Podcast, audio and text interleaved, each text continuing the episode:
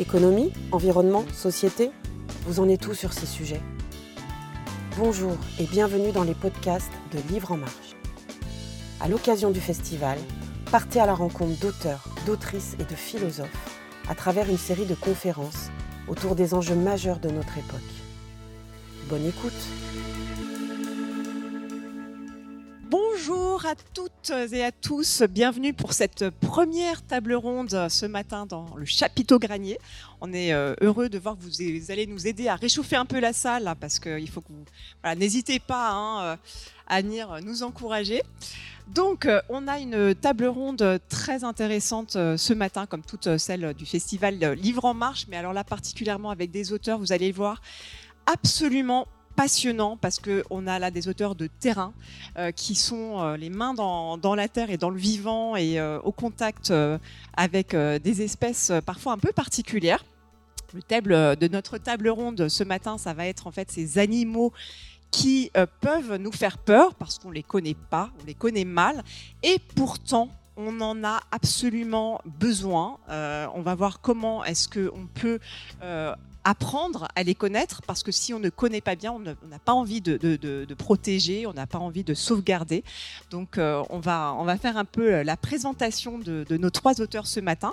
Euh, moi je me présente, je m'appelle Célia Fontaine, j'étais journaliste et aujourd'hui je suis animatrice d'ateliers d'intelligence collective et je suis ravie d'animer ce genre de table ronde parce que vous allez voir, on en apprend beaucoup et je vous encouragerai après évidemment à aller chercher les livres de ces auteurs que je vais vous, vous présenter. Alors on on a euh, Laurent Tillon avec son ouvrage ici que je vous montre, Les fantômes de la nuit. Ce n'est pas le seul ouvrage, hein, évidemment, vous allez voir à sa table, il y en a plein d'autres. Donc Laurent est biologiste et ingénieur forestier à l'Office national des forêts, spécialiste de l'écologie des chauves-souris en particulier. On va parler de ces petits euh, mammifères euh, absolument attachants. Et il est auteur aussi d'un livre que vous avez peut-être déjà rencontré, qui est assez connu, qui est Être un chêne, hein, qui était publié en 2021. Et donc, euh, le, dernier en date, on va parler un petit peu des, chauves-souris qui peuvent nous faire peur parce que on a toujours dans cet imaginaire euh, l'idée que ce sont des, petits euh, vampires ailés qui, qui, qui, nous font peur, mais alors qu'en fait, c'est absolument des créatures charmantes, adorables, qu'on a besoin de protéger. À côté de Laurent, nous avons Raphaël Raphaël est écologue et géographe au CNRS. Il est spécialiste des interactions entre les humains et la faune sauvage. Et vous allez voir, on va beaucoup parler de ces interactions, notre relation au vivant. Il est auteur euh, ici d'un ouvrage qui s'appelle Sanglier, géographie d'un animal politique. Là, pareil, je vous encourage vivement à découvrir cet ouvrage parce que on a beaucoup de données et comme tous les ouvrages un peu scientifiques, euh, ils sont très sourcés. On a, on a vraiment des références, euh, on peut aller vérifier. donc, euh, euh, voilà, le, sanglier qui souffre d'une très mauvaise réputation, c'est un animal qu'on chasse. La chasse a été ouverte il n'y a pas très longtemps et ça tonne dans les forêts, dans les plaines. Et donc, c'est sûr que les sangliers sont les, premières victimes et on va, on va parler de ce sujet-là. Et on va aussi voir comment, comme les chauves-souris, on a besoin de réhabiliter ces animaux. Ensuite, euh, on a Gilles Leblay qui nous a rejoint, qui est ornithologue, donc euh, spécialiste des oiseaux. Il est auteur, photographe, euh, en, plein tournage en ce moment, journaliste naturaliste. Et lui, sa spécialité, c'est l'aménagement du jardin pour accueillir, pour vraiment faire une place à la faune sauvage. Et là, son bouquin aussi, je l'ai dévoré. Hop, la est ma haie refuge de biodiversité. Euh, si vous avez ne serait-ce qu'un tout petit bout de terrain, mais vraiment euh, faites des haies. Il faut euh, vraiment pouvoir redonner de l'espace à la biodiversité, puis éviter l'érosion des sols, etc. Il y a énormément d'intérêt à refaire des haies, même chez soi. Donc on va aussi parler ben, de ces animaux qu'on peut accueillir jusque dans son jardin, parfois même qui nous font peur, hein. ça, peut, ça peut arriver, des, animaux qu'on connaît mal, des petits rongeurs, quand on, quand on fait du compost, etc. On peut voir la biodiversité revenir et c'est pour euh, le plus grand bien de tous. Donc voilà, euh, la présentation des auteurs. On va euh, ben, discuter ensemble. On aura un temps pour, pour rester jusqu'à la fin parce que ce sera vraiment le temps des questions-réponses. Donc je vous invite chaleureusement à rester avec nous jusqu'à la fin. Et on va partir sur un fil conducteur donc, ce matin sur bon, la question du vivant. Et la première question que j'avais envie de, poser à, mes, à mes auteurs, c'était quel serait le point commun entre les chauves-souris, les sangliers, les sangliers, les jets des chênes, qui sont des, oiseaux.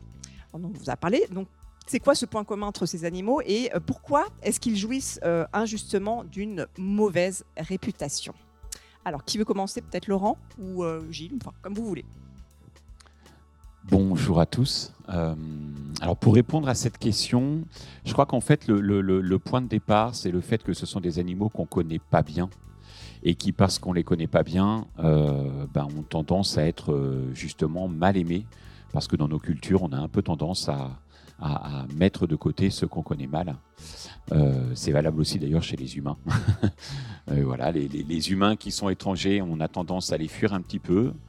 Euh, en, fait, pour, en tout cas pour euh, parler particulièrement des chauves-souris, faut dire qu'elles ont pour elles des caractéristiques qui, font, euh, qui en font, comme on, a donné le titre du livre, des fantômes. C'est des animaux qui vivent la nuit.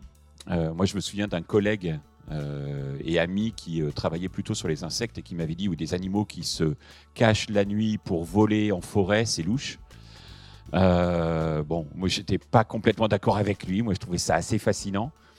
Mais du coup, c'est des animaux qui vivent la nuit, c'est des animaux qui vivent un petit peu dans notre ombre. En tout cas, on pourrait les voir un petit peu comme ça.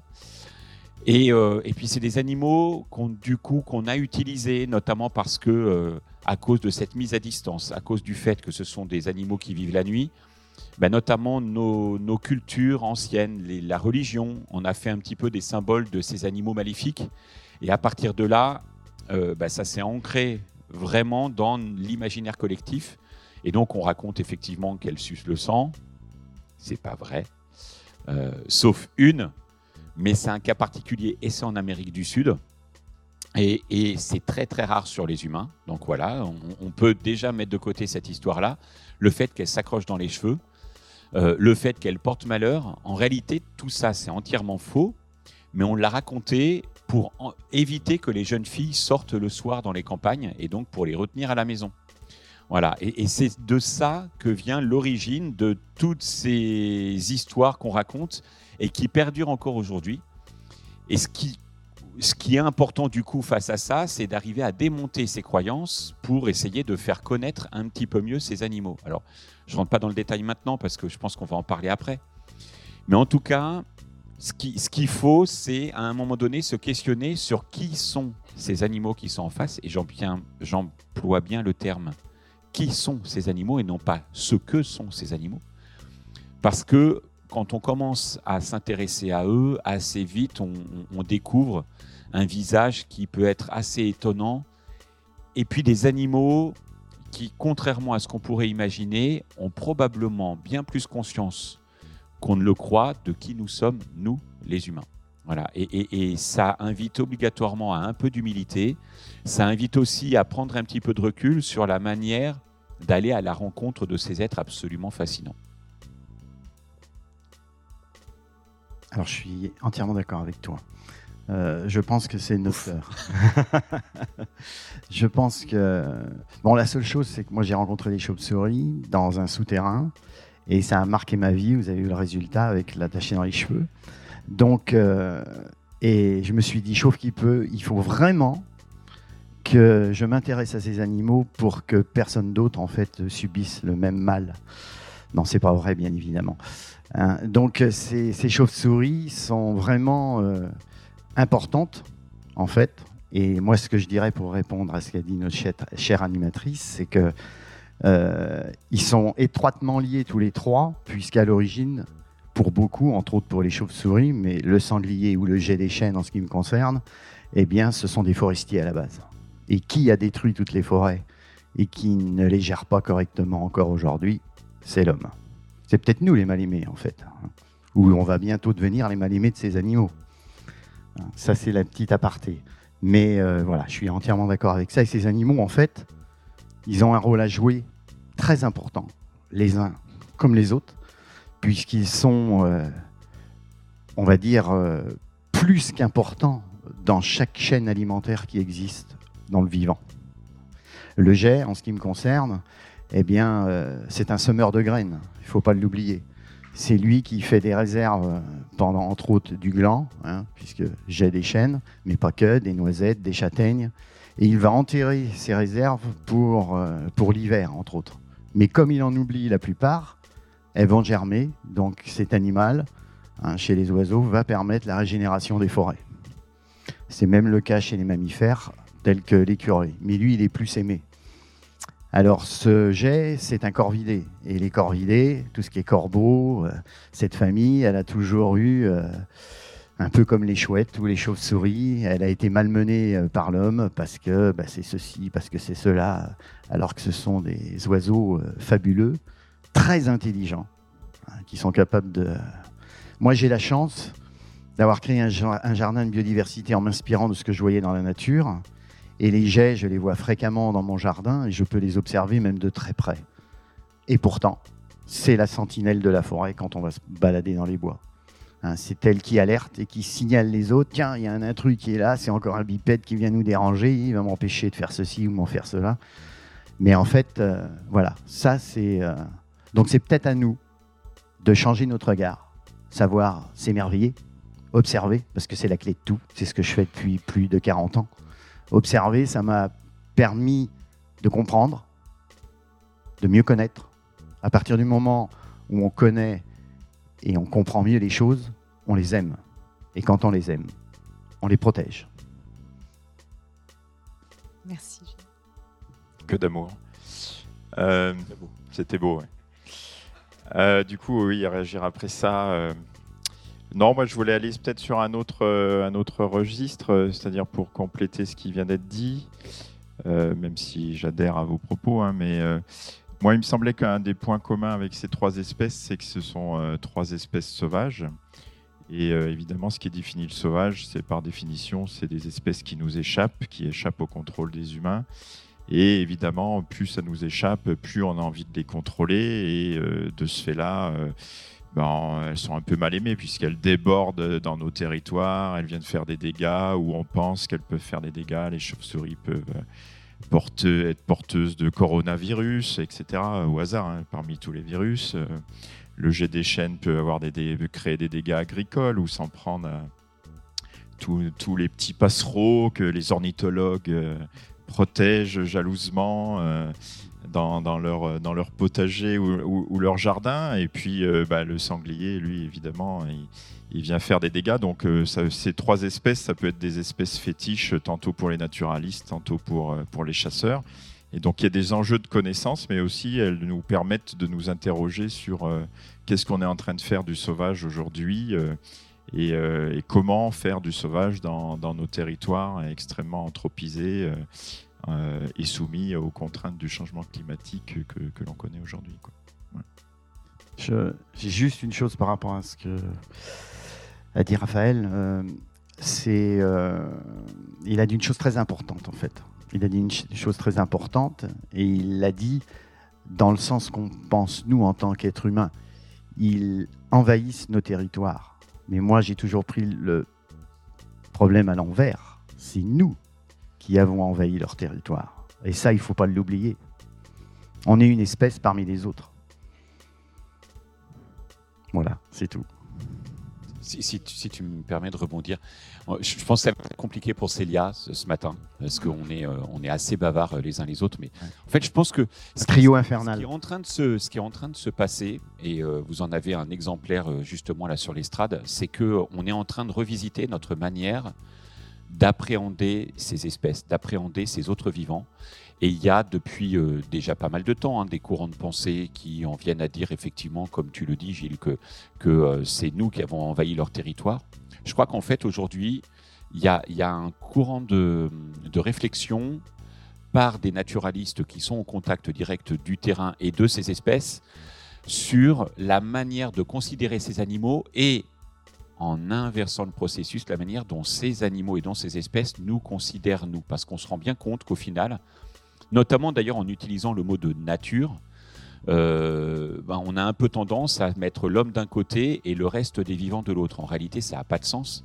Ils sont complètement imbriqués euh, l'un avec l'autre. Et, et, juste pour citer un exemple, prenons le cas des chauves-souris. Imaginez les tout premiers hommes qui ont colonisé l'Europe ils sont allés se réfugier dans des grottes. De manière certaine, dans ces grottes, il y avait des chauves-souris. Pourtant, elles ne figurent pas sur les peintures rupestres. Et ces animaux allaient en forêt la nuit pour aller chasser, pour aller s'alimenter, forêt dans laquelle les hommes qui étaient dans la grotte la nuit pour se réfugier étaient allés dans la journée pour aller chercher de quoi s'alimenter. Et c'est depuis l'origine de l'humanité des, êtres vivants qui sont, j'allais dire, euh, ni en négatif ni en opposition, mais qui sont un petit peu dans l'ombre de l'homme, c'est-à-dire qu'elles apparaissent pas, c'est peut-être l'une des raisons qui, justifie le fait qu'elles nous fassent peur pour certaines personnes. Mais en tout cas, c'est un peu comme si, et vous voyez, elles nous suivent même encore dans les maisons aujourd'hui, elles sont encore présentes. Et c'est un petit peu comme si finalement, ces animaux qui sont un peu nos fantômes de la nuit, quelque part, il faudrait qu'on se questionne et qu'on retourne le processus en imaginant dans quelle mesure on pourrait pas être pour elles leur fantôme du jour. Voilà. Et, je pense qu'en ce moment, il y, a, tout un tas de réflexions autour de, ce, de cette question-là de euh, retrouver et redonner sa juste place aux différents vivants qui sont dans nos paysages, hommes compris d'ailleurs. On va en parler, c'est le, fil conducteur qui continue. Avant ça, moi j'aimerais bien que vous nous racontiez un peu des histoires, des anecdotes vraiment assez précises parce que quand on lit vos bouquins, hein, tous les trois, on sent un véritable et sincère émerveillement. Et tant que l'être humain garde cette capacité à s'émerveiller, je pense que on est, on, est sauvé. Si on perd cette euh, faculté de s'émerveiller, ça va être très compliqué. Moi, j'aimerais bien euh, que vous nous racontiez chacun une anecdote personnelle quelque chose que vous auriez vécu euh, sur le terrain en observant euh, vos, animaux euh, fétiches, quelque chose qui vous a vraiment particulièrement marqué? Alors, une petite histoire. Qui veut commencer? Peut-être Raphaël? Compliqué. Hein bon, j'en sais il y en a plein. Alors, il faut que ce soit avec l'animal qui nous a été attribué ou un autre? Ça peut être un autre aussi Ça peut être avec tout. C'est compliqué. Je suis obligé de parler du jet. Bon, alors, il faut que je trouve quelque chose qui soit le, jet, il a. J'ai dit tout à l'heure que tous ces animaux étaient intelligents hein, chez les corvidés. Et le, jet est vraiment euh, un animal euh, extraordinaire, symboliquement aussi, dans, plein de, dans certaines peuplades. Euh, mais il, a, il a. Comment expliquer ça? Il est entre. Il sait, il comprend très rapidement euh, ce que c'est de s'approcher d'une habitation, par, exemple. Moi, en créant mon jardin de biodiversité, je me suis mis comme une espèce parmi les autres, c'est ce que je vous ai dit tout à l'heure. À partir de là, très vite, quand j'ai commencé, là vous me connaissez avec la casquette, mais j'ai souvent un chapeau, et dans mon jardin, comme en nature, je me balade souvent de la même manière, en m'habillant d'une certaine façon. Et ça, en le faisant dans le jardin, m'a permis de comprendre que des animaux qui peuvent être farouches, c'est le cas des corvidés, pouvaient s'habituer à moi parce que je faisais partie d'une espèce parmi les autres dans mon espace à moi, en fait. C'est le cas, entre autres, avec la chouette hulotte euh, dans mon jardin. C'est-à-dire, je peux les observer très proches, comme si je faisais partie du lieu et elles m'acceptent et je suis en communion avec elles, en fait. Ce qui me permet de travailler en tant que photographe souvent sans être caché, et en utilisant des téléobjectifs beaucoup moins importants que ce qu'on peut voir pour certains autres photographes de, nature. Donc ma démarche n'a jamais été de prendre quelque chose à ces animaux. Les photographier, c'est bien, mais s'il n'y a pas photo, c'est pas grave. Donc c'est mon approche, mon contact avec ces animaux sauvages, et entre autres le jet, qui me permettent souvent d'avoir un contact intime avec eux. Et ça va plus loin que ça, ça doit être mon âme d'Amérindien. C'est-à-dire quand je suis intimement en observation avec eux, c'est comme si euh, je sortais de mon corps et que je devenais cet animal. Et je le ressens jusque dans mes muscles, que ce soit un oiseau ou un mammifère. Et il y a quelque chose de fabuleux. Et je me suis mis ça en tête pour pouvoir les comprendre, mieux les aimer et ainsi leur donner une place de choix dans mon jardin. Et quand je vais me promener ailleurs dans la nature, ce sont mes frères et mes sœurs en fait. Et ça, c'est ma vision à moi, que j'essaye d'enseigner aujourd'hui à travers mes livres, à travers des conférences et tout. Et euh, je sais que Raphaël ou Laurence sont pareils dans cette démarche. Elle est peut-être différente, mais on a le même. On va tous les trois dans le même sens, en fait. Et ça, c'est hyper important aujourd'hui. Je vous engage à le faire, parce que c'est quelque chose de fabuleux. Mais ça, ça veut dire être dans le présent réellement. Et quand vous allez en forêt ou quand vous êtes dans votre, jardin, vous avez des tas de choses, des trésors inestimables qui sont le sauvage au pas de nos portes. Et ce sauvage au pas de nos portes, c'est une manière de reprendre le contact avec nos origines de chasseurs-cueilleurs. Et ça, c'est quelque chose d'extraordinaire. Alors l'anecdote, j'ai parlé du jet, je saute rapidement. Le loup, j'ai eu la chance d'observer le loup. Quand j'ai rencontré le loup, ça a changé ma vie, parce que c'est le loup qui est venu à moi. Il m'a toisé, il m'a regardé. Et une fois qu'il m'a bien vu, eh ben, il est reparti. Et je me suis dit, on a, on, a vraiment, on se trompe complètement en tant qu'humain. Quoi. On se croit des êtres au-dessus de tout, alors que notre propre sensibilité résonne de la même manière que tout ce vivant qui nous entoure. Merci Gilles. Qui veut prendre la suite pour l'anecdote? Alors c'est jamais un moment, euh, c'est un moment de partage toujours un peu euh, euh, intime. Euh, euh, mais de se dévoiler comme ça sur les anecdotes, alors il y, en a plein qui me viennent à l'esprit, mais si j'essaye d'en avoir une petite anecdote pour chaque, chacune des espèces, moi, en tant que naturaliste, moi, typiquement, le, le, ma première anecdote, vous savez, quand on est naturaliste, on, est toujours à la recherche de, preuves matérielles, d'indices, on récupère des plumes, des ossements, des pelotes, etc on construit son cabinet de curiosité. Alors il y en a qui l'ont autour du cou, hein, comme, comme lui, mais, euh, mais sinon il y en a d'autres qui le gardent un peu euh, secret comme ça. Et donc, donc moi le, jet, c'est mes premières plumes euh, vraiment magnifiques, puisque le jet, vous savez, sur ses couvertures LR, il a, sur les ailes, il a, il a vraiment des plumes très très bleues, très très intenses. Et donc moi, c'est mes premières dans mes collections de plumes, c'est vraiment les, les, premières plumes avec celles de, Chouette et Frais, etc., qui, qui avaient vraiment marqué mon esprit. Puis après, en tant que naturaliste, pour sortir de, de l'émotion euh, pure, moi, le jet, c'était celui qui, qui m'empêchait de faire une belle photo euh, de chevreuil euh, dans le sous-bois, parce que vous savez, le jet, il est toujours en train d'alerter la faune et puis il a un cri extrêmement sonore, totalement désagréable. Et du coup, il venait mettre en l'air toute votre tentative d'approche de, de, de, photos naturalistes. Les chauves-souris, c'est pareil, c'est en, bas âge. Donc moi, je viens d'une région aussi de, moyenne montagne et euh, le seul endroit à peu près plat dans le village où on pouvait jouer au foot ou apprendre à faire du vélo, c'était la place de la DDE, des services de l'équipement, où ils avaient un grand hangar où ils stockaient euh, le, sel pour le dessalement des routes. Et dans ce grand hangar, il y avait à l'époque, maintenant c'est terminé, mais des grandes colonies de chauves-souris. Et on, venait, donc je trouve ça illustre merveilleusement parce que c'était extrêmement, ils étaient, elles étaient extrêmement nombreuses, donc il y avait une abondance, il y avait un débordement de vie comme ça, euh, soudainement euh, euh, en, fin d'été. c'était vraiment assez impressionnant. Et puis l'autre élément, c'était, on était assez émerveillés. moi, j'étais totalement fasciné par partout euh, avec la crainte qu'ils se prennent dans nos cheveux, etc. Même si on n'était pas des jeunes filles, on avait peur quand même d'être pris dans les cheveux. Depuis, j'ai toujours eu les cheveux courts. Et, euh, l'autre élément, c'était, ça, révèle bien la bêtise humaine, c'est-à-dire on avait plein de, mes frères et tous les amis, on jetait des cailloux on essayait d'atteindre les chauves-souris, on utilisait des filets de, pêche, euh, etc., des, des, épuisettes pour essayer d'attraper, on l'a jamais réussi, hein, je vous rassure, pour essayer d'attraper euh, les chauves-souris. Donc ça, c'est juste pour montrer aussi quand on est ignare, qu'on ne connaît pas, euh, qu'on peut avoir énormément de, réactions euh, totalement stupides vis-à-vis de, la faune. Et puis le, sanglier, moi, juste une toute petite anecdote, moi, ce qui m'a toujours marqué chez le sanglier, c'est l'étonnement. C'est-à-dire quand vous tombez nez à nez avec un sanglier, vous savez pas qui est le plus étonné de l'autre.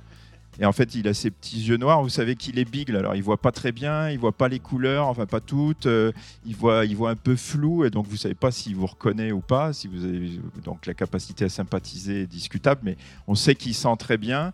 On sait qu'il a un odorat important. On sait qu'il détecte très très facilement les mouvements. Mais voilà, c'est l'étonnement. On sait pas si qui va bouger le premier. Est-ce que tu traverses, je traverse pas, je, je ralentis, je m'arrête si je suis en voiture, etc. Donc c'est vraiment cette chacun est étonné. Voilà, c'est vraiment l'élément. C'est pas la peur qui, se manifeste, mais c'est vraiment euh, l'étonnement. Voilà, on est étonné de se rencontrer. donc là, c'est l'épreuve de, l'altérité, quoi. C'est-à-dire, j'apprends à te connaître et, euh, et, chemin faisant à continuer. Puis une autre anecdote sur le sanglier, mais là je vais passer par le, le truchement de la technologie, c'est on équipe les sangliers avec des colliers GPS. Et parmi les comportements, c'est pour envoyer ce que disait aussi euh, Laurent, c'est-à-dire sur le comportement individuel. Vous savez, quand on, est biologiste, modélisateur, euh, mathématicien, statisticien, on cherche des grandes tendances, on cherche des beaux modèles, etc. Et puis tous les points un peu qui sortent un peu de ces grandes tendances, on a tendance à les négliger. Alors qu'aujourd'hui, avec le changement climatique, euh, c'est peut-être ces animaux-là qui ont des comportements qui peuvent être évacués par les biologistes comme des comportements aberrants, qui, peuvent être intéressants parce qu'ils sont déjà peut-être en train de s'adapter à des situations. Et nous, euh, ce qui avait été assez émouvant à, observer, c'était de suivre un, jeune sanglier, un jeune mâle hein, d'une cinquantaine de kilos, qui, euh, je ne sais pas si vous connaissez le, sud de la France, on l'avait capturé au nord de Nîmes, donc au nord du pont du Gard, dans les gorges du Gardon, donc à une vingtaine de kilomètres au nord de, Nîmes. Et en fait, on a vu l'animal se déplacer et aller à la rencontre des infrastructures humaines qui se déploient de plus en plus dans nos territoires. Et donc taper la nationale euh, et donc pas pouvoir la traverser parce qu'il y a une haie. Ensuite taper la neuf l'autoroute en allant vers le sud, pas pouvoir aller vers le sud. Et puis petit à petit, comme ça, il est parti vers l'est il a entamé une migration puisqu'à chaque fois il tombait soit sur des villages, soit des lotissements, des grillages, des propriétés clôturées, euh, les vignerons qui se clôturent, etc. Donc on a une fragmentation du paysage et puis des grandes infrastructures et on voit la difficulté qu'a la faune sauvage à, se déplacer. Mais bon an, mal an, bon, il, est, allé du côté de l'Irak, hein, je ne sais pas si vous connaissez, un très bon vin par ailleurs. Et puis il est arrivé dans, le secteur des, côtes du Rhône village, etc. Là il s'est beaucoup plu. Il a traversé le Rhône, donc il a traversé le Rhône à la nage. Il est, il est descendu sur Avignon, mais bon, il y avait déjà beaucoup de monde avec le festival. Donc il est remonté sur Orange. Là, il a trouvé une friche industrielle, donc il, s'est remisé dans la friche industrielle. Et puis tous les soirs, il allait euh, faire des raids dans les maraîchages autour et dans les terres agricoles. Et puis subitement, il a repris sa migration. Il a dit tiens, je vais traverser la Sète. Et là, il a pris un camion lituanien euh, qui, il a terminé sa vie, puis c'est la gendarmerie du Vaucluse qui nous a rendu le, collier GPS. Mais toutes ces pérégrinations euh, de, l'animal, ça nous a montré finalement euh, la difficulté qu'il avait. Alors, ne sait pas, c'est beaucoup de, il y a ces voyages initiatiques. Hein. tout le monde sait que les, voyages forment la jeunesse, donc les jeunes animaux voyagent avant, et donc on pouvait penser qu'il serait revenu peut-être dans, son territoire de naissance. On ne le saura jamais, mais ça montre toute la difficulté pour la faune sauvage à vivre aussi aujourd'hui dans, nos territoires. simplement, euh, euh, ce que dit Laurent est tout à fait exact et on, voit bien que notre empreinte humaine sur le territoire a quelque chose de désastreux. Tous les, une certaine chute de la biodiversité due à ça. Donc c'est à ça qu'il va falloir qu'on s'attelle à travailler. Nous, on est là euh, pour ça, sur le terrain et tout, mais je pense que c'est un des, euh, un pan de mur à soulever pour faire avancer les choses, en fait, pour cette biodiversité, pour ces animaux. Et ça, c'est euh, hyper important. C'est la même chose avec le lynx. Les grands prédateurs sont en train de revenir. Je, vais dire quelque chose qui va peut-être vous étonner, mais spirituellement, dans le sacré, euh, les peuplades anciennes le, savaient. la, terre est quelque chose qui est qui est unique en elle-même. Tout vit, tout est interrelié. On le voit avec le végétal, hein. on le voit avec les arbres, on le voit avec les animaux. Tout est intimement lié.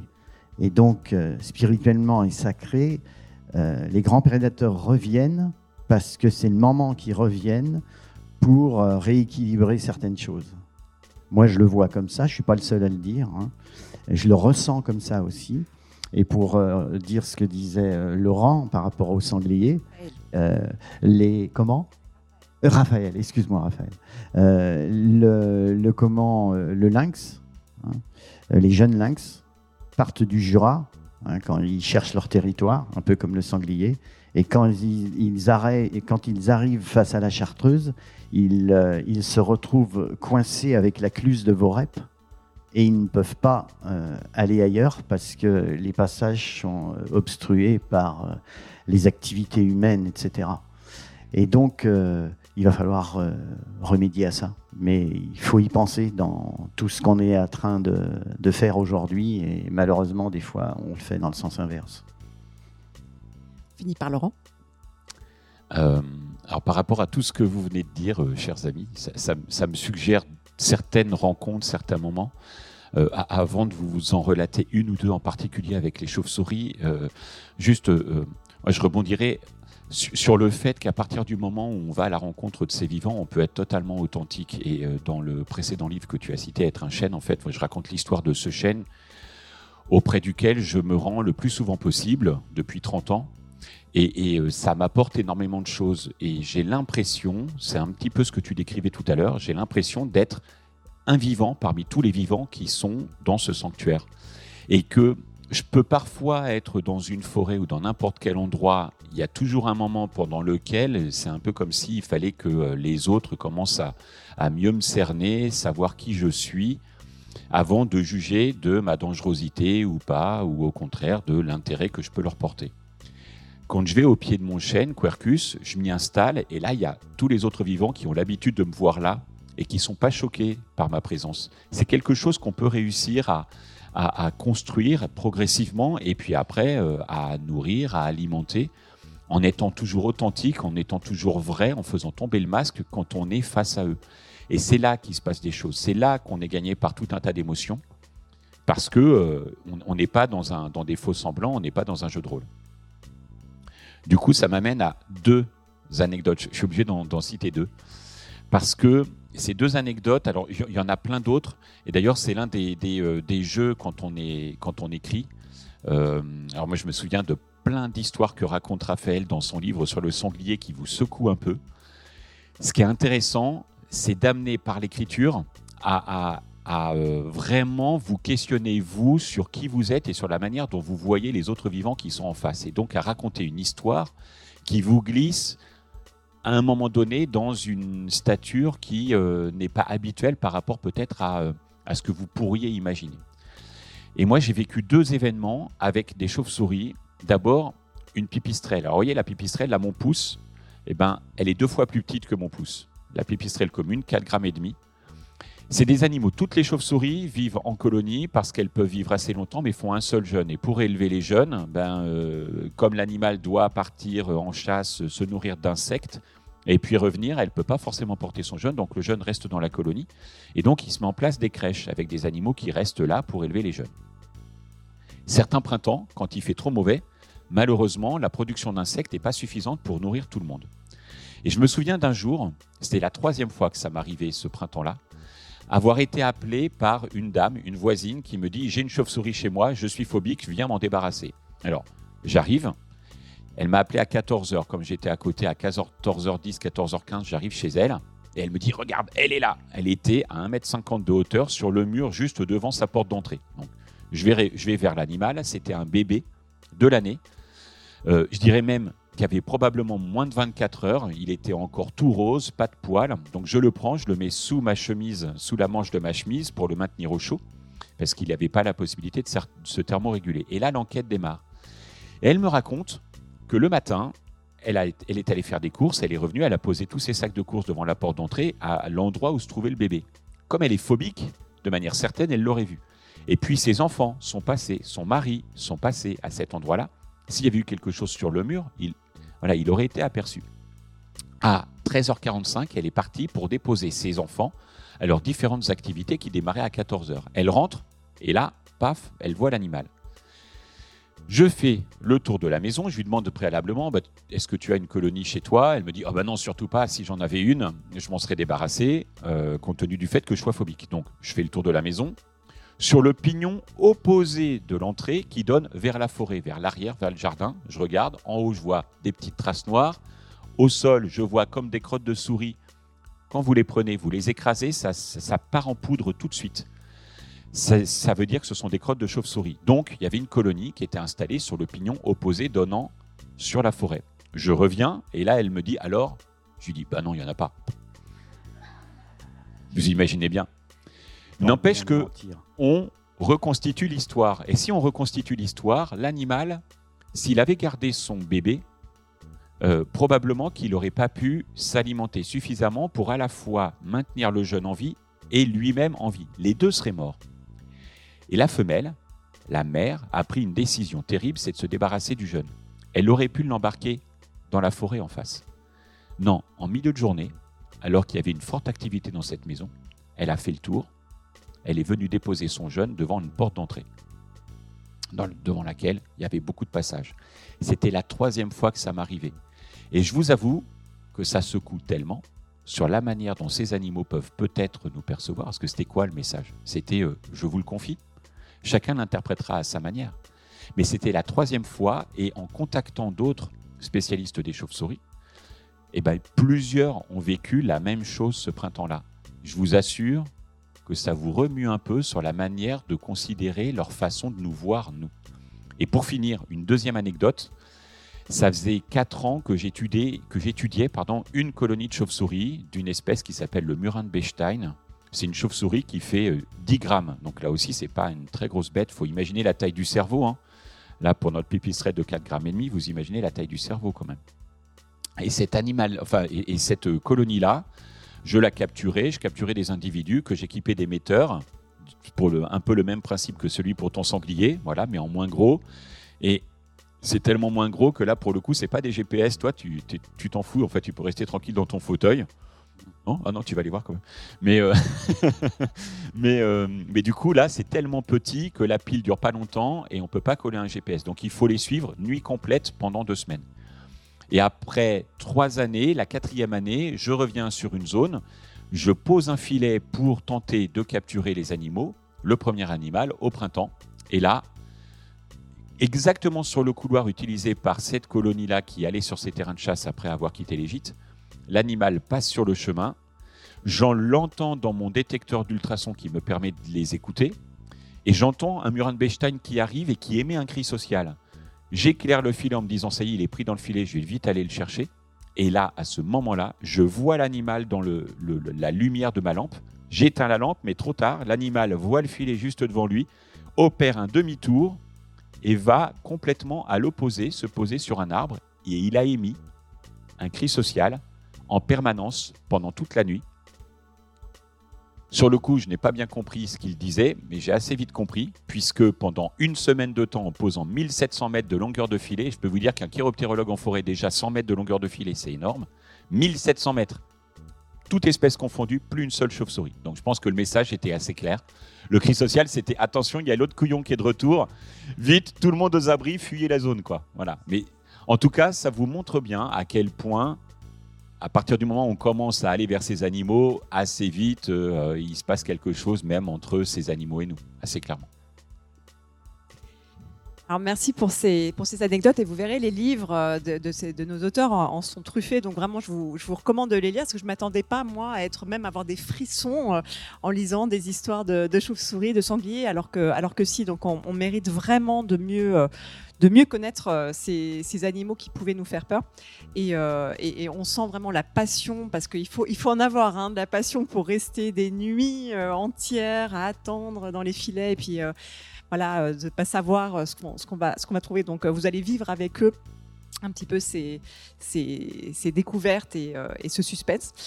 Euh, et, là, je voulais revenir un peu sur des arguments un peu scientifiques aussi. Euh, bon, on a compris, hein, ces animaux qui peuvent nous faire peur sont quand même euh, nécessaires. On, a vu qu'on en avait besoin. quels seraient en fait les, arguments qu'on pourrait avancer pour dire, par exemple, bon, bah, il y a des espèces qui sont chassables, hein, on, le sait, notamment le jet, le sanglier. mais qu'est-ce qu'on pourrait faire entendre comme argument pour dire à un moment donné, tout est interrelié, comme le disait euh, euh, Gilles tout à l'heure. On a, vraiment besoin des uns des autres, euh, mais on a aussi besoin parfois d'entendre des arguments scientifiques pour dire voilà pourquoi est-ce qu'on a besoin des uns des autres et comment est-ce qu'on pourrait avancer ces arguments pour mieux protéger ces animaux qui peuvent. Alors les chauves-souris sont protégés, mais d'autres ne le sont pas. Qu'est-ce qu'on pourrait avancer comme argument pour dire maintenant ça suffit, on a besoin de protéger ces animaux? Je- mais c'est- je- comme ça, je vous laisse réfléchir. Mais je, je vais, euh,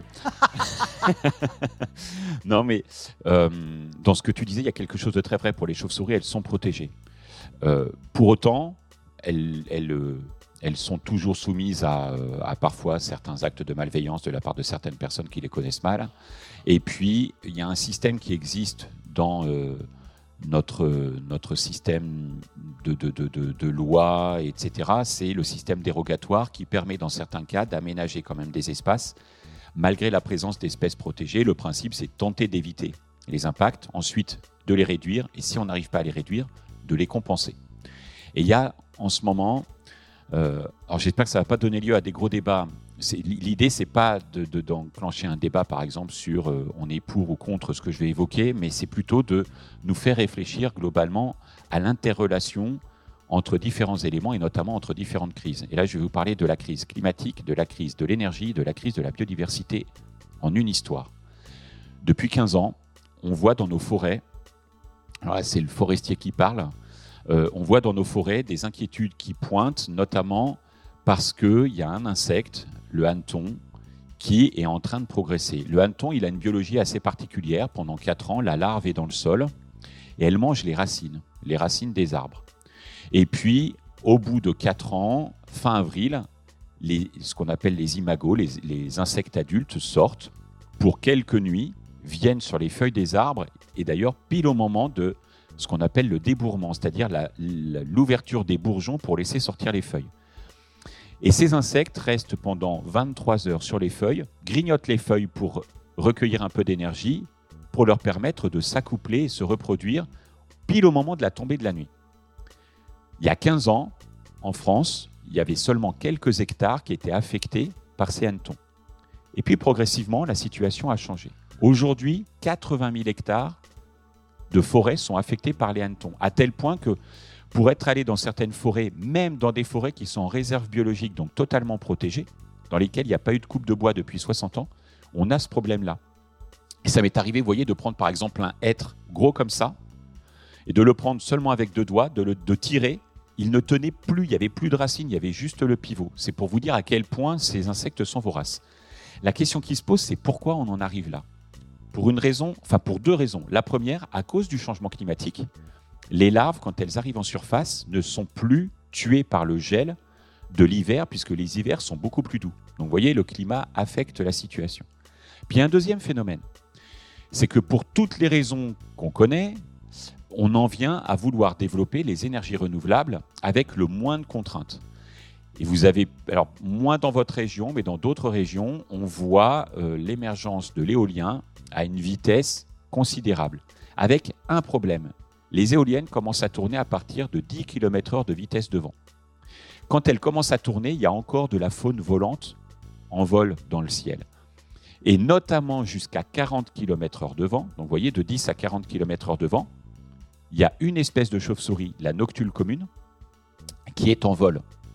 Elle est en vol et en plus elle a un problème, cette chauve-souris, c'est qu'elle est migratrice à l'automne. En ce moment, on a des passages migratoires, notamment en vallée du Rhône, de cette espèce qui quitte la partie nord de la France et même de l'Europe pour migrer vers l'Italie ou vers l'Espagne pour aller vers un, des hivers un peu plus doux. Et pendant son passage migratoire, elle traverse des champs d'éoliennes qu'elle voit très bien et qu'elle utilise même comme point de repère parce que ben, ce sont des points hauts. Et les mâles viennent sur ces points hauts se poser parce que dans la biologie de cette espèce, la noctule appelle, chante pour appeler les femelles qui viennent vers le plus beau chanteur pour se reproduire. Et en étant sur un mât d'éolienne, bah, du coup, on appelle très loin, donc euh, ça, ça permet encore plus d'attirer les femelles. Le problème, c'est que les éoliennes tournent au même moment et que les noctules, quand elles arrivent dessus, dans bien des cas, elles voient les pales. Mais quand elles sont, vous voyez, à des vents de 30-35 km/h, les éoliennes, elles peuvent faire 14 tours minute et le bout de pale est à plus de 300 km/h. Quand l'animal s'approche, même s'il voit la pale, il l'évite Mais la pression de l'air est telle que cet animal qui, en plein vol, peut avoir un rythme cardiaque jusqu'à 800 pulsations minutes, ben, les viscères implosent. On a moins 88% des populations de noctules en 15 ans en France. En Alsace, elle a disparu. Et dans beaucoup des régions de la moitié nord de la France, elle a disparu. On a mis en place depuis l'année dernière, alors j'avais différentes hypothèses sur le sujet, mais euh, on devait l'observer en 2020, en 2021, et malheureusement c'est tombé pile au niveau des confinements au printemps pour regarder la relation de prédation entre la noctule commune et le hanneton. Et en fait, eh ben, euh, du coup, à cause des confinements, on n'a pas pu mener ces opérations sur le terrain. Mais 2022-2023, on l'a fait. 2022 en forêt d'Orléans, 2023 en forêt de Vierzon, où il y a encore de la noctule et il y a des hannetons. Eh bien, ce qu'on a découvert, c'est que la noctule était le prédateur naturel des hannetons, à tel point qu'une colonie, vous, vous souvenez tout à l'heure, je vous ai parlé du fait qu'elle vivait en colonie. Donc, une colonie de noctules s'installe en forêt dans un arbre. Il peut y avoir jusqu'à 60-70 femelles dans la même loge. Et ces femelles, quand elles sortent, eh ben, elles grignotent tout de suite les hannetons et elles peuvent en manger tant que les hannetons sont en vol, entre 10 et 20 par soir. Mais quand vous avez 70 noctules qui en mangent une vingtaine par soir, ça finit par jouer un vrai rôle de régulation. Et c'est là où, au final, vous voyez bien qu'on est dans des systèmes complètement imbriqués qui rendent les choses un petit peu compliquées, puisque la priorité, c'est de fournir de l'énergie, c'est de fabriquer de l'énergie parce qu'on en a besoin et une énergie décarbonée pour éviter de larguer du carbone qui cause le changement climatique. Mais en le faisant tel qu'on le fait, on entraîne une crise de la biodiversité puisque la, noctule en vient à disparaître. La noctule disparaissant, les hannetons augmentent. Ces hannetons mangent les chênes qui meurent, qui ne captent plus le carbone, qui est la première chose à faire pour nous aider à régler le problème climatique. Et c'est là qu'on voit que euh, la problématique de la biodiversité, clairement, et là l'exemple que je viens de vous citer, devrait nous inciter à avoir une vision systémique des choses et à ne pas cloisonner la crise du climat face à la crise de la biodiversité ou la crise de l'énergie. Mmh. Je vais vous passer la parole juste pour, pour, compléter, effectivement, sachant que, évidemment, la meilleure façon d'endiguer cette crise, c'est de, réduire, réduire, réduire notre consommation à nous d'énergie fossile avant tout. Euh, pour pouvoir euh, déjà euh, tout le monde retrouve sa place. Alors, d'autres arguments justement en faveur de, cette faune qui, nous fait peur, qu'est-ce qu'on peut faire pour la réhabiliter, pour donner des, vraiment des arguments en disant on en a besoin, cessons de, la chasser ou vraiment redonnerons-lui une chance. Et c'est là qu'on voit que ce que dit Laurent, on est vraiment intimement lié avec ce vivant mais on a perdu ce sens euh, d'être en contact avec lui. Et malheureusement, l'être humain, en tant qu'espèce, il ne réfléchit toujours qu'à court terme, jamais à moyen ou à long terme. Et dans la nature, ça ne se passe pas comme ça. Ils sont réellement dans le présent, ils ont besoin de manger pour survivre, mais ils ont des facultés adaptatrices aux situations qui sont très importantes. Donc je pense qu'il faut avoir une vision parfois scientifique pour comprendre certaines choses, mais il ne faut pas réfléchir qu'avec la tête, il faut aussi réfléchir avec le cœur. Et donc, si on arrive, nous, en tant qu'êtres humains, à mettre ça en place, ne serait-ce que dans mon domaine, au pas de nos portes, les choses changeront. Et je rebondis sur ce qu'a dit Laurent par rapport au hanneton, parce que moi, dans mon jardin, j'ai pu constater la même chose, notamment avec des noctules, mais où ça a été très intéressant, notamment en 2014, j'ai suivi à fond la nidification de mon couple de chouettes hulottes, ce qui a été encore le cas cette année avec le film, mais euh, j'ai pu constater la chouette hulotte est un, est un prédateur, donc forestier, euh, qui s'est adapté euh, à la configuration de nos paysages, mais qui a besoin de grands arbres pour nicher, entre autres, mais pas que, puisqu'elle est capable de nicher dans des bâtiments, parfois même au sol, dans des endroits très reculés. J'ai pu le constater moi-même. Mais pour rebondir à ça, c'est qu'en 2014, il y a eu une explosion de hannetons. La hulotte, à l'origine, c'est surtout une prédatrice de campagnols. Et là, d'un seul coup, en deux soirs, tout a basculé. Elle s'est mise à chasser des hannetons adultes, volants, pour nourrir ces jeunes. Et ce qui est assez étonnant. Et dans la même chose, à côté, avec la chouette hulotte, j'avais des tourneaux sans sonnet. Et ces tourneaux sans sonnet, la même année, explosion de tipules et de pas de criquet, ça y est, de hop, ça y est, le nom m'échappe, ça m'arrive, c'est la vieillesse qui commence.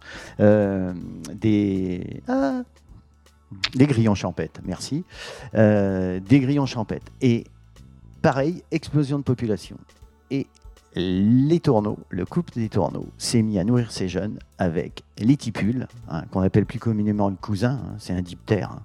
Et donc, euh, il s'est mis à nourrir ses jeunes avec ça, le couple, ainsi que des grillons champêtres. Donc, il y a une adaptabilité des animaux qui n'est pas la nôtre. Nous, on s'adapte euh, avec eux. Ça rebondit pour dire ce que disait Laurent. Euh, je pense qu'il y a des choses qui se mettent en place automatiquement. Comme je disais tout à l'heure avec les prédateurs qui sont en train de revenir, parce que euh, ils ont besoin de revenir, parce qu'ils le, sentent, ne serait-ce que pour certaines proies qui donc, euh, il faut réfléchir dans ce sens-là aux choses. Euh, et c'est pour ça qu'au pas de portes, jusque dans notre façon d'être aujourd'hui, on peut réguler des choses ou améliorer. Et pour finir, eh bien, planter des arbres aujourd'hui, c'est une manière de lutter contre ce réchauffement climatique, hein, contre ces modifications climatiques. On est en train de passer d'un climat tempéré à un climat continental, ça c'est mon point de vue, c'est-à-dire avec des gros écarts de température. Et ces gros écarts de température, il va falloir qu'on les intègre pour, euh, pour pouvoir survivre, hein, s'adapter. Et les animaux sont en train de le faire, alors que nous, euh, on rame euh, d'une manière géante, on va dire, mais pas dans le bon sens.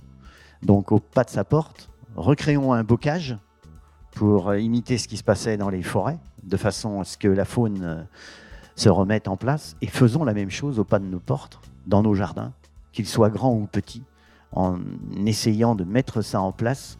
Il y a des choses, euh, et je suis euh, euh, là pour vous le dire, ça marche, ça fonctionne. Hein. On parlait de, la pipistrelle tout à l'heure. c'est une, entre autres, des grands prédateurs que j'ai, malgré sa petitesse, de tout ce qui est, entre autres, du moustique.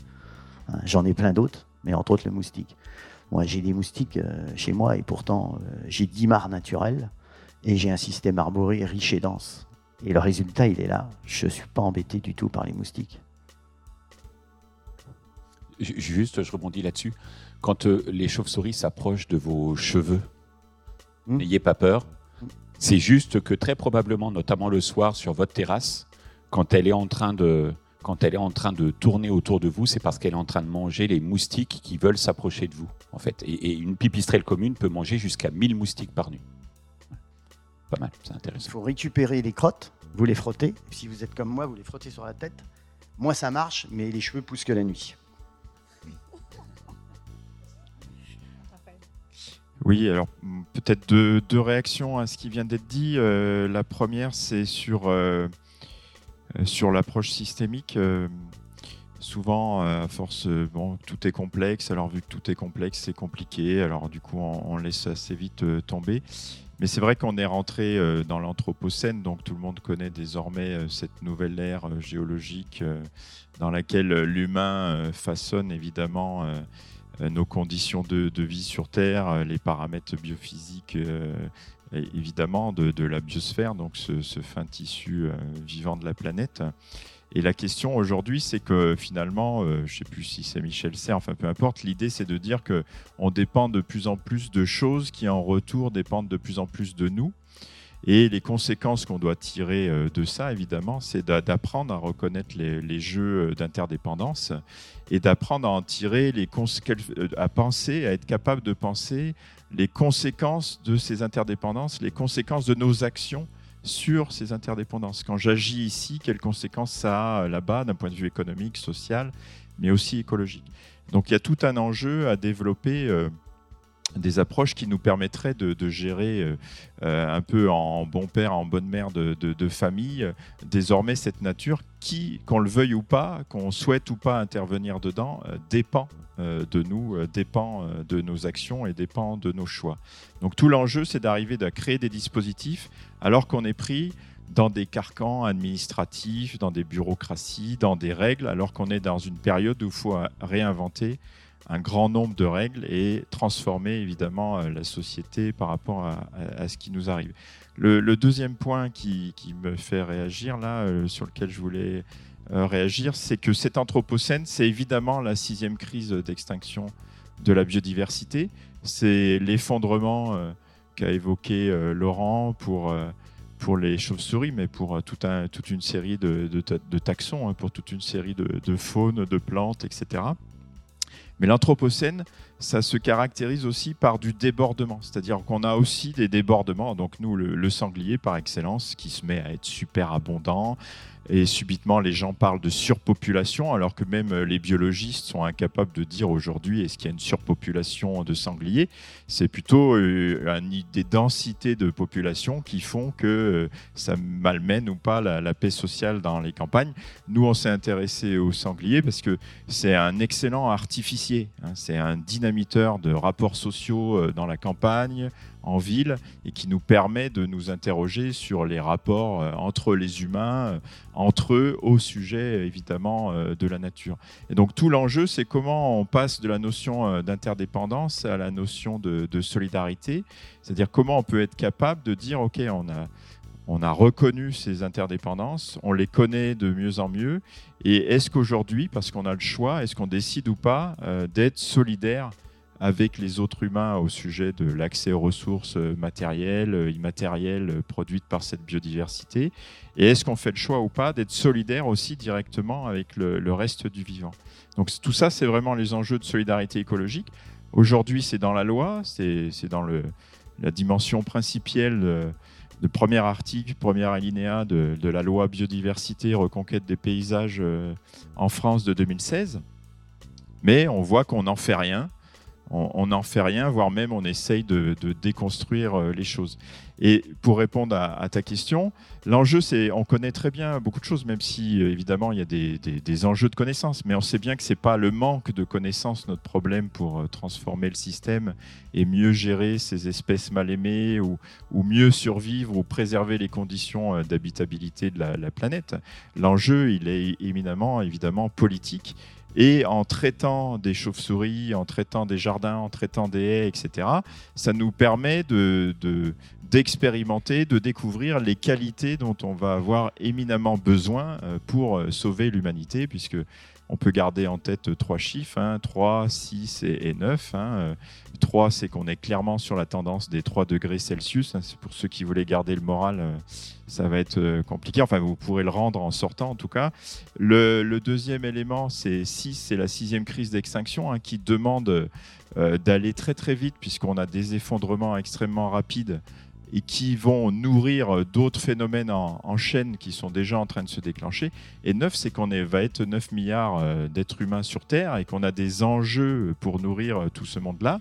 Et donc, il, il faut vraiment se, retrousser euh, les manches et traiter de ces espèces-là, au-delà de, de nous reconnecter à la nature, au-delà de tout ça, c'est d'accepter de dire que la nature, c'est toujours le territoire des hommes, quoi qu'on le veuille ou pas, de, populations autochtones, etc. Euh, à l'échelle leucoumène, euh, désormais, euh, complète toute la, planète entière.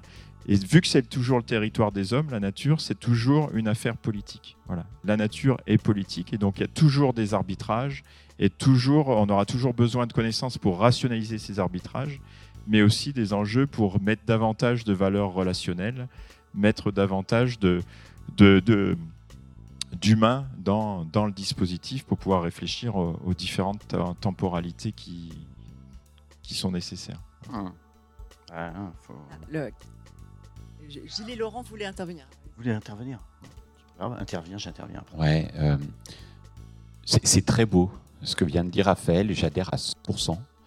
Euh, et, je compléterai par, euh, en, en, complément finalement de la question que tu nous as posée, Célia, j'en viens à m'interroger euh, sur la nécessité de la poser, cette question, en réalité.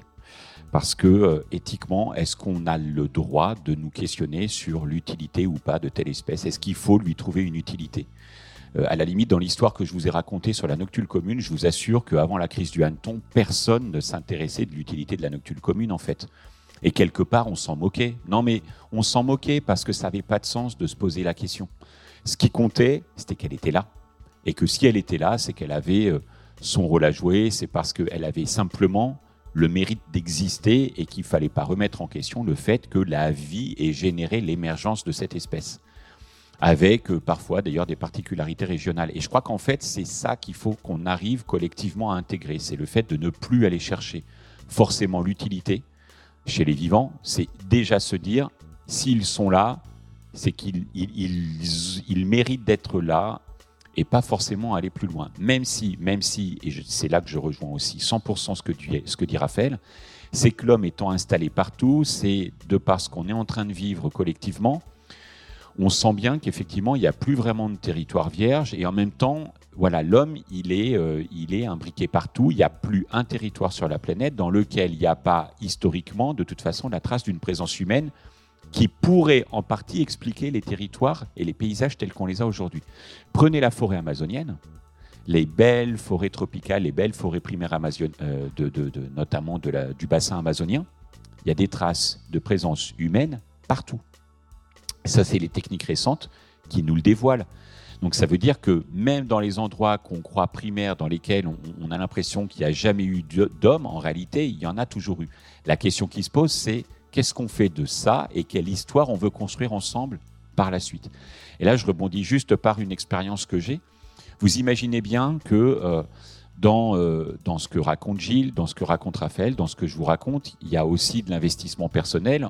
On, ne fait pas que travailler au sein de nos, de établissements, euh, on ne fait pas que venir vous en parler, on essaye d'agir au maximum dans la mesure du possible. Et moi, je sais qu'au sein de l'ONF, donc je travaille à l'Office national des forêts qui coupe du bois. Au début, quand j'ai intégré l'ONF, fin des années 90, j'y allais en me disant ce sera normal un jour qu'on parle de chauve-souris à l'ONF. Je peux vous dire qu'on m'a rayonné euh, dès que je suis arrivé à l'ONF. Et, notamment parce qu'il y avait des cultures, parce qu'il y avait euh, une manière de gérer la forêt qui, qui ne permettait pas d'intégrer la biodiversité aussi facilement que ça. Aujourd'hui, on a des forêts dans lesquelles le point d'entrée de la gestion, c'est la biodiversité, et même notamment les chauves-souris. On est en train de mener des expériences parce qu'on se rend compte que les chauves-souris sont en haut de la chaîne alimentaire, en haut du bon fonctionnement des écosystèmes forestiers. Et, en plus, on arrive aujourd'hui à les suivre et à les étudier pour vérifier qu'elles répondent positivement à certaines orientations de gestion. Eh bien, on, commence à mettre la biodiversité au cœur de la gestion, ce qui ne nous empêche pas de récolter du bois. On a besoin de bois. Vous voyez, on est tous là sur des planches de bois. Euh, euh, donc on a besoin de bois, euh, on, a le papier, c'est du bois. Par contre, la question c'est plutôt de se, dire comment faire pour réussir à tirer du bois de ces forêts sans remettre en question le bon fonctionnement écologique des forêts et en laissant toute sa place aux vivants et au cycle et aux trajectoires écologiques de ces écosystèmes. Et bien en fait, et c'est ça un petit peu le défi vers lequel il faudrait qu'on arrive à aller collectivement, c'est que dans chaque espace, on arrive à laisser sa place aux vivants. Et finirai juste par euh, un tout petit truc. L'un des intérêts de la collection Monde Sauvage, dans laquelle on a publié avec Raphaël, c'est en introduction, le principe de cette collection, c'est une tradition iroquoise qui veut que euh, chez ces Indiens, à chaque fois qu'une grande décision est prise pour le groupe, de migrer, de bouger, d'aller chasser les bisons, il y a toujours quelqu'un qui doit prendre la place du loup pour questionner le loup. Qu'en penserait le loup de cette décision? Voilà. Et ben en fait, je trouve que c'est ça qui est intéressant, c'est de commencer à se mettre un peu à la place des autres vivants qui sont en face, sans forcément. Enfin voilà, on lutte un petit peu contre l'anthropomorphisme, mais euh, alors je ne sais plus quel est le philosophe, mais il y a un philosophe qui disait faire un peu d'anthropomorphisme, si ça permet d'éviter l'anthropocentrisme, pourquoi pas Ouais, ben, je pense qu'on a donné euh, toutes, les, euh, toutes les réponses à plein de choses qu'il faut qu'on se mette à faire, en fait, à vraiment les penser pour les, les mettre en place. Donc, ben, c'est à nous tous de jouer en fait. Et je pense que pour compléter ce que disait aussi bien Raphaël que Laurent, euh, c'est compliqué parce que je, suis confronté à ça. Des fois, j'ai les derniers cheveux que j'ai sur la tête qui s'hérissent. J'essaye de. Donc, je deviens. Je me transforme en ours, en fait. J'ai envie de faire tout balayer et tout, mais en fait, il euh, faut rester concentré, euh, observer.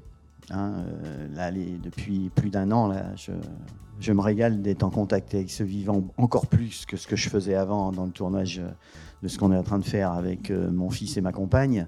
Mais franchement, euh, je vous encourage à le faire parce que c'est une manière de comprendre ce qui se passe et la grande force va être d'agir localement hein, et de penser globalement.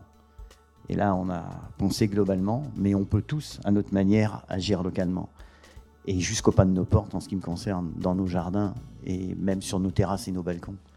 Tout est possible, en fait. C'est simplement se réinventer une aventure intime avec le vivant, euh, aussi bien végétal qu'animal, et c'est possible en fait. Mais à nous de changer notre regard sur les choses. Hein. c'est à nous de le changer. Et, euh, mais ce, vivant qui est autour de nous est capable de nous faire changer notre regard sur les choses. Hein. Confrontez-vous, émerveillez-vous. Observez, c'est quelque chose d'extraordinaire. et on a perdu ses sens ce que le vivant autour de nous n'a pas perdu. Ils savent euh, sentir. Moi, je suis un pisteur de la magie du vivant et de la féerie de l'instant. Et franchement, j'avoue que euh, parfois, je croirais même que je suis un magicien. Mais en fait, je ne suis pas un magicien. Je suis simplement une espèce parmi les autres, heureuse d'être témoin de tout ce qui est autour de moi.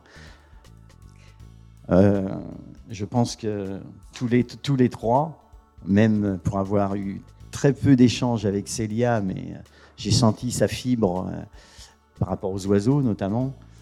On est tous pareils. Donc c'est cette flamme qui est en nous, qui va ranimer les choses et qui va peut-être éclairer nos politiques sur certaines décisions, mais à condition que chacun on se retrouve les manches et qu'on regarde autrement les choses et qu'on agit localement avec cette pensée. Merci, un grand, grand merci à tous les trois. Vraiment. Euh,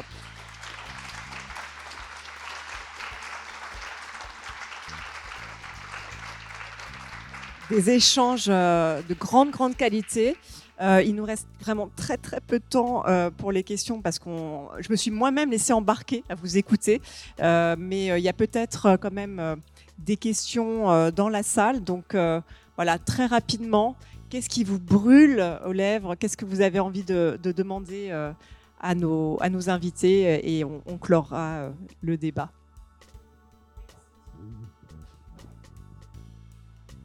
Bah, déjà, merci. Et euh, j'ai une question, du coup, vous en avez déjà un peu parlé, si on regarde un peu en fond de tout ce que vous avez dit, je pense qu'il y a quelques éléments de réponse, mais si vous aviez une euh, clé à donner pour euh, se reconnecter. J'ai l'impression qu'en fait, il y a cette question de euh, un peu recréer une mythologie avec dans lequel on est humain et vivant à égalité. Enfin, c'est très spirituel. Et s'il y avait une clé justement pour pouvoir se reconnecter un peu au vivant comme ça et et justement, une technique peut-être pour un peu se sentir chaîne ou autre. Non, mais euh, euh, excuse-moi, Gilles, je te coupe. Mais euh, je vais vous dire, ça a démarré en me mettant simplement au pied d'un chêne. Il n'y a rien de plus facile que de s'asseoir contre un chêne. Avec la possibilité à certains moments qu'il se passe absolument rien, à d'autres moments on se questionne, on a vu quelque chose, et puis petit à petit on se laisse complètement imprégner. Je pense que ce qui compte, c'est d'être en capacité d'y aller, et puis à un moment donné de se laisser complètement immerger par l'univers dans lequel on se trouve, et avec quelque chose de très important, c'est faire tomber le masque. Quand je dis ça, vous imaginez bien que là, nous tous, on porte un masque, hein, vous aussi. Vous, êtes là comme auditeur, spectateur. Nous, on est là comme euh, conférencier. On a le masque du conférencier. Et surtout moi qui dis n'importe quoi. Euh, mais ce que lui aussi. Mais, euh, mais en fait, euh, on, est toujours à jouer un rôle. Quand on est face à tous ces vivants, en fait, on, on joue plus de rôle, on est soi-même. Et moi, je sais que à chaque fois que je vais au pied de mon chêne, je suis complètement moi-même.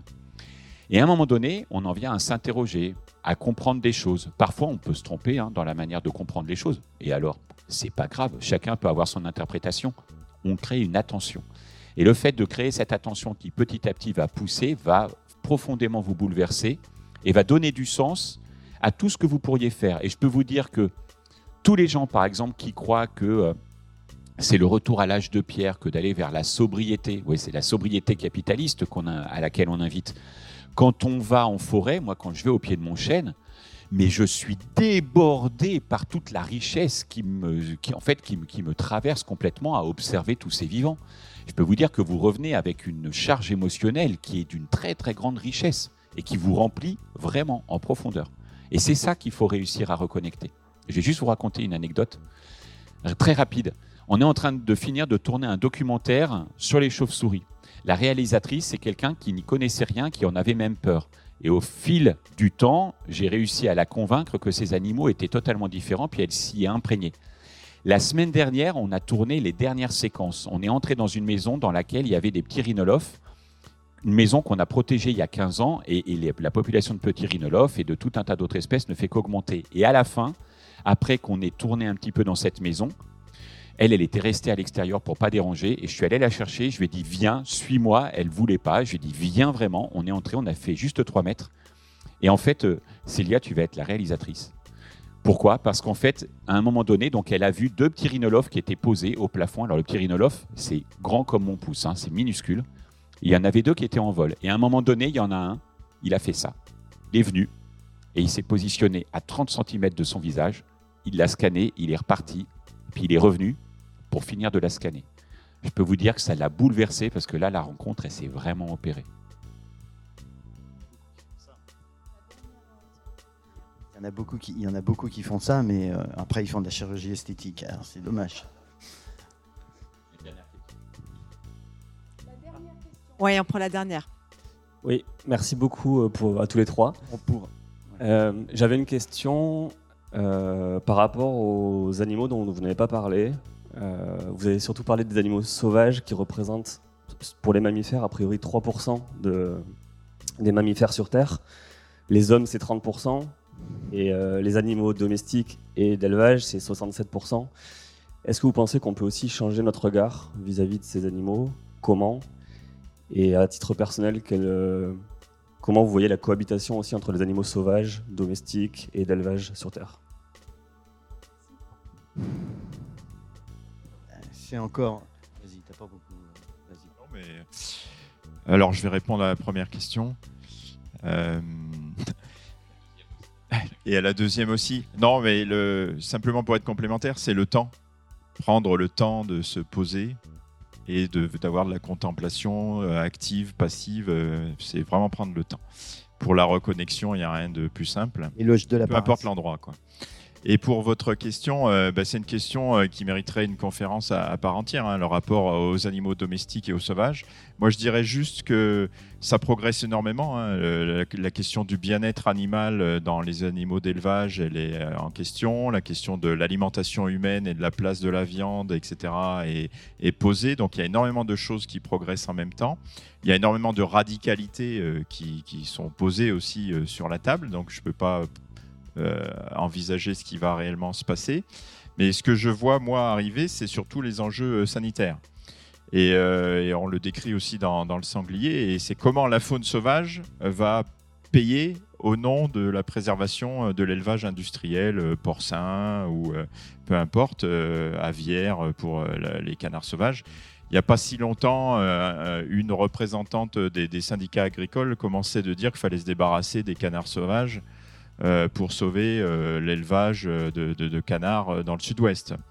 Donc on voit bien que, et puis on a vu en Belgique, en Tchéquie, euh, en, Pologne, euh, les vidanges sanitaires, ou comment on a su se débarrasser manu militari, c'est le cas de le dire, avec la gendarmerie, avec les forces armées, euh, des populations de sangliers pour préserver euh, les exportations vers la Chine euh, de, de viande de porc euh, et, en disant, en considérant que c'était les sangliers les principaux euh, vecteurs de maladies. Donc euh, la question, c'est comment on retravaille ensemble, c'est-à-dire comment on fait travailler les vétérinaires, comment on remet en, question aussi le, le, discours vétérinaire, comment on remet en question le discours agricole dominant, comment on remet en question le discours synégétique, puisque les chasseurs sont les principaux intervenants sur beaucoup de faune sauvage, et remettre en question aussi le discours des, protecteurs de la nature, parce que là on parle beaucoup de reconnexion, mais évidemment, euh, on a, personne n'est naïf autour de cette table-là, et il y a beaucoup de gens plutôt dépressifs que naïfs quand il s'agit de, gérer l'action et de penser ce qui a été fait et tout le chemin qui reste à parcourir. Donc c'est plutôt comment on crée des dispositifs qui amènent tout le monde à, rediscuter autant de, des conditions euh, euh, de bien-être animal domestique que sauvage et comment on arrive à, créer euh, cela. Et, évidemment, nous, c'est ce qu'on expérimente. Hein. On développe des dispositifs où on essaye de mettre autour de la table des, animalistes, des, chasseurs, des agriculteurs, un peu tout le monde. Et on essaye de, trouver une place aussi pour la faune sauvage, que la faune sauvage ait à défendre ses propres intérêts indépendamment des intérêts humains qui soient utiles ou, pas, quoi. enfin utilitaristes ou pas. Je, vais juste dire une chose, ça va être rapide. On pourra toujours après, puisqu'on doit laisser l'espace, euh, soit à nos stands ou en dehors, on peut discuter. On est là pour ça et ce sera avec un grand plaisir. Euh, pour répondre à ta question, si tu ne l'as pas vu, ça va venir compléter ce qu'on a dit nous dans un autre domaine. Il faut lire ou voir le film réalisé par Marie-Monique Robin, la fabrique des pandémies, et vous allez comprendre euh, plein de choses qu'on a pu dire aujourd'hui ou qui euh, viennent compléter cette. Euh, voilà. Hein. Et donc, si on comprend tout ça et que tous ceux qu'on est là, c'est une goutte, mais qui peut avoir des répercussions avec. Hein, la goutte devient source, cette source devient rivière et ainsi de suite. Donc il faut, il faut vraiment qu'on fasse ça euh, qu'on qu commence à penser autrement, à regarder autrement les choses. On se remet en question et on travaille de concert. Euh, il faut travailler de concert. Moi, euh, ces échanges-là me redonnent la pêche.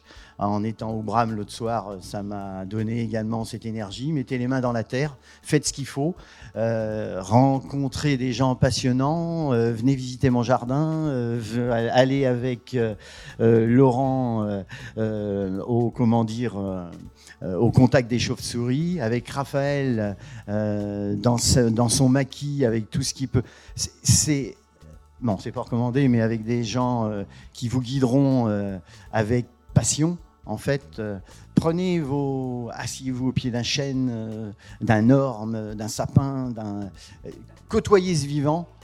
Il y a quelque chose de magnifique. On ne les arrête plus. Merci beaucoup. Merci à vous. À très bientôt. Vous avez aimé cet épisode? Vous aussi essaimez la matière à penser en la partageant autour de vous.